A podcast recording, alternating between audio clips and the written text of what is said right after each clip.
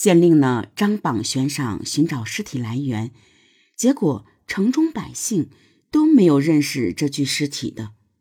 张县令又反复拷问徐文达，徐文达被打得皮开肉绽，但还是坚决否认与这具尸体有关系。他说自己根本就不认得这具尸体。至于井中没有娇娘尸体，他也无从知晓。一年之后呢？张县令调往他处任职，新任县令陈建伦按照惯例对所有未处决的犯人一一审问。狱中的徐文达已经被关押了一年，陈县令最先提审了他。就在陈县令审问徐文达之时，突然开封府有官差押着一男一女两个人前来，并且上交了一封文书。跪在大堂之下的徐文达见到女人时，顿时吓得魂飞魄散，连连大叫：“他他他不是，他一定不是人，他就是我推下井里的那个女人。”陈相令当即提审女人，又一一核对卷宗和文书，发现女人果然是一年前失踪的娇娘。一番审问之下，娇娘才哭着说出了当初自己的遭遇。那一天，当她被徐文达推入井中后。他的头部撞到井壁之上，当即休克过去。井虽然很深，但底下却并不平滑，他侥幸地落在一个高坎之上，井水只淹到他的腿部。半夜时，寒冷让他从昏迷中醒来，回想起白天的遭遇，他马上明白了一切，于是便竭力向井口呼救。就在此时，恰好有两个开封来的商人路过井边。这两个商人，一个年长，一个正值壮年。年长者叫刘同，年轻者叫李岩。两个人呢，都是同乡兼好友，一起结伴来到此地做药材生意。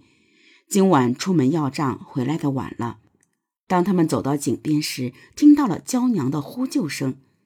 李眼见到井中有人，赶紧解下腰带，又让刘同把腰带解下，拴在一起。做成绳子放下去救人。李岩把绳子放入井里，两个人用力拉娇娘，想把她拉起来。但是由于娇娘跌伤了手，腰部也受了伤，所以没有力气站起来。两个人在上面用尽了力气，也无法将她拉起。李眼见状，把包袱递给刘同，脱下外套鞋子后，拉着绳子下到井里。他用绳子缠住娇娘的腰，又双手用力托举娇娘，并大喊刘同赶紧用力拉。两个人一起用力，终于把娇娘拉出了井。娇娘被拉出井后，刘同见娇娘身穿新娘服，头戴精致的礼冠，披着刺绣的霞帔，活脱脱一位绝世美人。刘同见娇娘如此美貌，心中顿时生出恶念：李眼尚未娶妻。若将她拉出井来，女子感激他的救命之恩，必然以身相许。如此貌美女子，何人不想独占？再则，若杀了李眼，不仅能独占此女子，还能独占他包袱中的那一大笔钱。人才兼得，何乐而不为呢？刘同想到这里，便搬起井边的大石头，狠狠地向井里砸去。李眼在井里等待刘同把绳子放下来救他，等来的却是一块块要命的石头。李眼被砸得头破血流，死在了井底下。刘同见井底下没了动静，知道李眼已经身亡，又担心他的尸体浮出，于是便继续搬来石头，将他的尸体压沉到井底水面下去。刘同用石头砸死了李眼，吓得在一边的娇娘面如土色。连大气也不敢出。刘同杀死李眼之后，一把将娇娘拖到井边，故意做出要把她推入井中的样子，恶狠狠地对她说：“你要么就老老实实跟我走，要么我就当场把你也杀了。”娇娘一个弱女子，哪敢说一个不字，只好跟着刘同走了。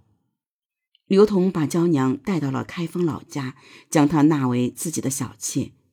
刘同夺得了李眼的那笔钱，一时间富裕了起来，金钱美人兼得，日子过得美滋滋的。但他毕竟是一个心狠且不会满足的人。起初，他被娇娘的美貌所迷住，还能对娇娘好一些。后来厌烦之后，他就开始虐待和折磨娇娘，经常将她打得遍体鳞伤。刘同之妻对娇娘更是残忍苛刻。刘同不在家的时候，就变着花样折磨他。一天，刘同出门去做买卖，刘同之妻用缝衣服的大针刺娇娘。娇娘身上被大针扎刺，一个个血珠珠不断冒出。娇娘实在忍无可忍，拿起擀面杖，将刘同之妻打倒在地，夺门逃出了刘家。娇娘逃出刘家之后，把自己的悲惨遭遇告诉了邻居一个妇人。妇人对她的遭遇深表同情，于是便带着她去衙门报官。当地衙门很快将刘同抓捕归案。捕快又在刘家搜到了当初娇娘穿戴的那一套衣服，还有几锭刻着李眼商铺标记的银子和李眼商铺的铜钱。衙门对刘同严厉审问，刘同不得不承认了自己杀人掠妇的罪行。开封府衙当即将案情写在呈文之上，又派公差将刘同和娇娘解送到嘉定县衙。此案呢真相大白。